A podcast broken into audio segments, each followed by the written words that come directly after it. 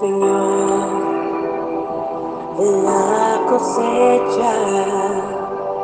Tú mereces todo, aquí estoy, Dios, sí, al Señor, en la cosecha. Tú mereces todo, aquí estoy, Dios, sí. La palabra para hoy es sembrar con lágrimas. La mayoría de los salmos, que son poemas de alabanza, lamento, sabiduría y profecía, fueron escritos por David. Pero también hubo otros autores, como ser el Salmo 126. Y el mismo fue escrito después del retorno del cautiverio de Babilonia. Veamos las estrofas 5 y 6 que dicen así, los que sembraron con lágrimas, con regocijo segarán Irá andando y llorando el que lleva la preciosa semilla, mas volverá a venir con regocijo trayendo sus gavillas. Y podríamos preguntarnos, ¿por qué habría de llorar un agricultor cuando siembra? Y la respuesta más adecuada es que los judíos, después de mucho tiempo, se encontraron con una tierra dura para trabajar.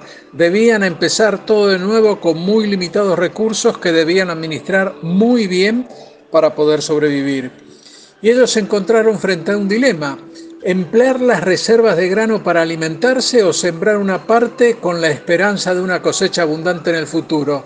Y ellos decidieron sembrarla a costa de la limitada alimentación.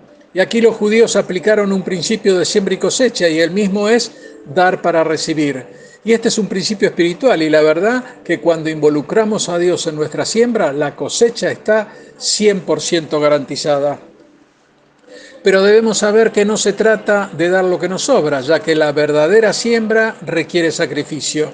En Marcos 12, 43 y 44 podemos leer, entonces llamando a sus discípulos les dijo, de cierto os digo que esta viuda pobre echó más que todos los que han echado en el arca, porque todos han echado de lo que les sobra, pero esta, de su pobreza, echó todo lo que tenía, todo su sustento. Hermano, nuestra bendición no depende de nuestro conocimiento, de nuestros contactos, tampoco depende de nuestro capital. Nuestra bendición depende de Dios. El Salmo 127.1 podemos leer, si Jehová no edificare la casa, en vano trabajan los que la edifican. Si Jehová no guardare la ciudad, en vano vela la guardia. En la última parte de Mateo 10.8 el Señor nos dice, de gracia recibisteis, dad de gracia.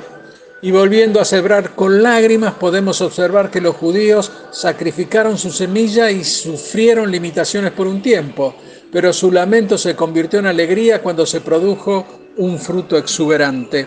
Y así la siembra se convirtió en abundancia de alimento. El final del Salmo asegura, mas volverá a venir con regocijo trayendo sus gavillas.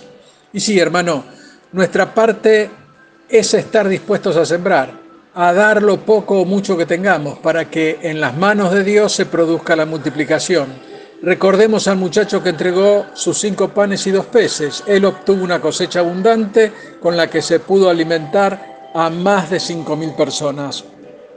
Por lo cual te insto, hermano, a que hagamos una revisión de los frutos de nuestra siembra, porque de lo que sembramos iremos a cosechar, ya sea para bien o para mal.